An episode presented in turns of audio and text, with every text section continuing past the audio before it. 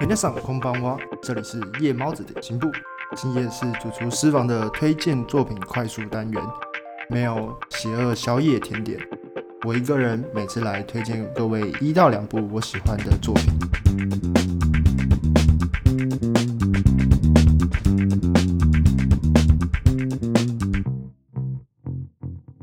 首先，第一部作品呢，我第一次看的时候是在飞机上。每次在进入与网络隔绝的飞行模式之前，我总是会先下载好一些漫画的存量，让我能够在无聊的飞行的时候有一些东西可以看。有一阵子呢，我常搭那种没有个人荧幕可以看电影的那种小飞机，那种吼就只有每几个座位才会有小小电视的那种。哦，那个电视真的是小到我觉得干脆不要，因为那种电视你看的电影跟大家看同一部，你没得挑。然后你还要就是看到那个小荧幕，有时候看一看，那反而还会晕机，反而过得很痛苦。所以如果没有那种小电视可以自己看电影的话，基本上我坐飞机的时候就不会去特别看电影。而那阵子可能航班比较少，总是特别的无聊，所以我就只能开始看很多漫画，在那边一口气看很多漫画或小说这样子。那这部作品被我挑中原因呢，就是一部它它是一部只有二十二话的短篇漫画。二十二话短篇漫画是一个我在转机的时候，漫画的存量已经告急，已经看完的状态下，我在转机的香港机场，在那个有限的 WiFi 里，赶快下载了一部漫画。这部漫画呢叫做《预告番》，Yogoku Han，是筒井哲也的作品。这个创作者的作品哦，可能都带有不少黑暗残酷的色彩，比较算是青年漫画。青年漫画跟大家传统大家知道《海贼王》《火影忍者》这种少年漫画不一样。它的对应的年龄层可能都是比较年长的受众，所以他们的漫画内容通常偏向比较写实的方向。那画风同样也会是比较写实的画风，比较不会是嗯可爱少年的那种画风。比较经典的一些青年漫画呢，可能会像是深夜食堂啊，或是社长岛根作，就他也后来也变成社长了。这个岛根作系列，那预告犯这部电影呢？预告番这部漫画呢，在二零一五年也有翻拍成电影。电影的版本的剧情走向虽然接近，但其实人物的刻画略有不同。故事的张力依旧，但是结局却略有改变，让两个作品各有各的好处。不过呢，电影版有户田惠里香还有小松菜奈，非常值得大家去看包。预告番的开场呢，是一个头戴豹子面具的男人。那在剧中，大家就称他为豹子男。上传了一个在网咖的隔间，日本那种网咖就是一间一间隔间，然后里面可以睡觉这样。他在网咖的隔间里面拍了一个影片，这个影片的开头就是：“各位，我要为你预告明天的新闻。”内容就是明天的新闻呢是某一个食品加工厂会发生火灾，而那个食品加工厂呢最近发生了食安问题，而且那个食品加工厂的老板还起了很多争议，然后批评。就是没有去承认他的犯行，而批评可能法律不公啊，或是不太接受、愿意接受制裁这样子。那他就去预告了这个食品加工厂会有火灾，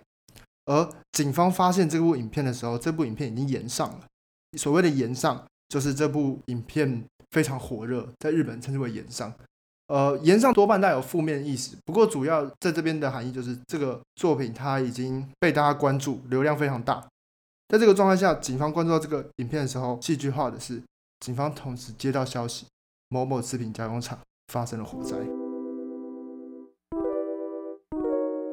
警方呢，因为这起火灾，开始了追查这个案件。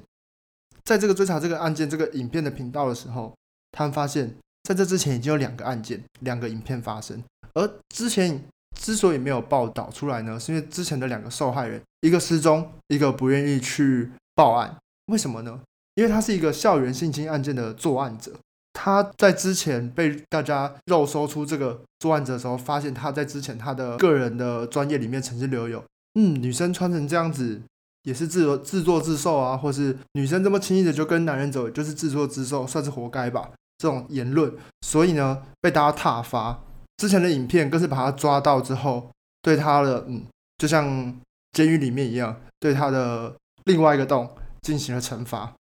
所以他因为羞愧，没有任何的报案。那但他没有报案的时候呢，这个案件就一直没有被警方注意到，直到了火灾的这起比较较大的案件。故事的主轴呢，其实就是开场都是很多大快人心的施行预告与警方追查，这个感觉呢，很像是真实版的《死亡笔记本》，只是每个角色都是更为平凡与挣扎的人们。故事中有大量的网络文化，而且有非常真实的，就像是主流媒体、政客，而且这种老人政客，然后警方搜查，在这个之间与网络世界的互动，然后对话这个部分呢，我相信所有。有在使用网络，有在关心网络文化，或是身处其中的人们，而且关心到社会事件的网络世界的反应，社会事件之后网络世界的，比如说案件、新闻案件的那些留言的反应，大家会发现这部漫画与这些真实事件的部分很多雷同或是重叠的部分，而且每一个案件大家都觉得好像即视感很强、很熟悉，就像是这个作品的时间点是在二零一四年、二零一五年。而台湾的顶新案也在这个时期，台湾也是非常的网络群起的去抵制，不过也是有些人会反抵制这样的行为，所以这个网络文化的那些留言这个部分，在这个作品中也有呈现。他们每次发布的影片底下也是有各种不同的留言，有非常支持、激进、看好戏，各种不同的酸民出现，那个会让大家觉得这个漫画观察这个网络世界观察的非常透彻。它不会让你觉得任何有在使用网络的人看到这些会觉得尴尬，所以你会有共鸣。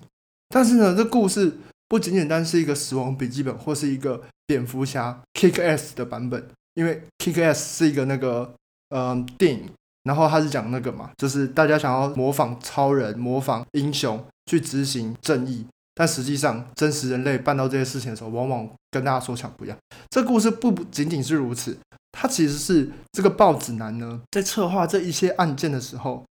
他是诱导警方来追查，他留下了很多线索，然后让警方追寻了这些线索之后，他会一步一步的去诱导到他们去追查到另外一个他们想要去追查的真相，而这个真相呢，又关乎于主角角色的身份。以及他们的背景故事，这个背景故事就来自于主角群的遭遇，就是来自于一层一层的从社会中的跌落，跌到一个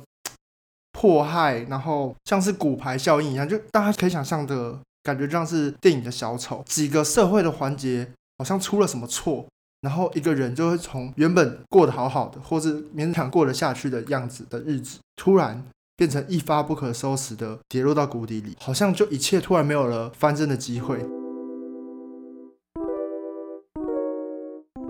报纸男中核心的人物盖茨，他的本名奥田宏明，原本是一个 IT 公司的派遣员工。派遣员工呢，就很像是在台湾试用期的员工，不过他们的试用期往往是不知道有何时会结束的状态。他是一个为了生活不断努力的人，但还是被同事欺负。最终还遭到了不当解雇，在走投无路下辗转辗转到了体力劳动的工厂工作。他在那个工厂工地工作的时候呢，不堪负荷的生活，还是认识了不少伙伴。但他在与伙伴的相处过程中，他们的工头对他们还是非常的残酷、冷酷、无情。在这个状态下，最终还是发生了一场悲剧。由这个悲剧呢，推动了这个故事的主轴。他们一路上就是跟当初在工地里的几名伙伴呢，对社会展开了反击。特别提一下，电影版本有一个安排巧妙的地方，就是追查他们的女警，这个非常强势个性的一个角色，她叫做惠里香。对，没错，惠里香，她这个角色名称就叫做惠里香。而饰演米海莎的那个户田惠里香，也正是饰演这个角色的人。她跟主角一样，从小就是被排挤霸凌，但靠着努力。爬到了现在的位置，成功逆转，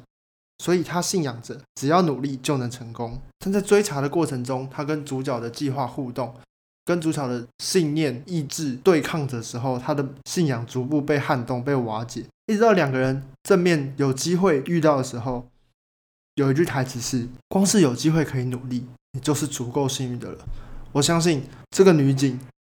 就跟我们一样，在这个时候多多少少的。打破了某些一直以来既有的信仰，而且我们对盖茨这个角色呢，也感到的更揪心、更心痛了一点。这个作品的篇幅真的不是很长，但是稍微有在关注网络文化的人，像是我，我就是非常被这个作品所打动。毕竟我在看完这部作品的当下，其实我是吃不下飞机餐的。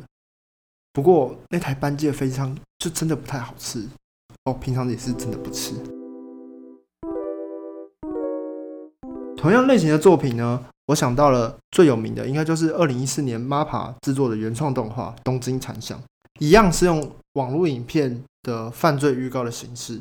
那是有两名高中生。具有比较天才的角色设定，那他们呢用恐怖攻击、爆炸的方式诱导警方追查他们，以在追查的过程中，让警方去追寻着那些线索，调查另外一个他们想要揭露的真相。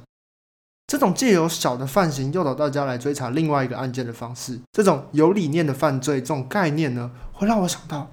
最近的论文事件，被大家意外热搜的雷震如命案。希望哪篇不抄，偏偏抄。同名同姓的雷震如的论文执笔者，不知道是不是布局布很久的人呢？那今天就聊到这边，希望大家到我们夜猫子点心部同名的 Facebook、IG 留言互动，分享你对这个作品的心得，也可以到 Apple Podcast 帮忙留言评价。那大家晚安，我要是米纳塞，谢谢大家。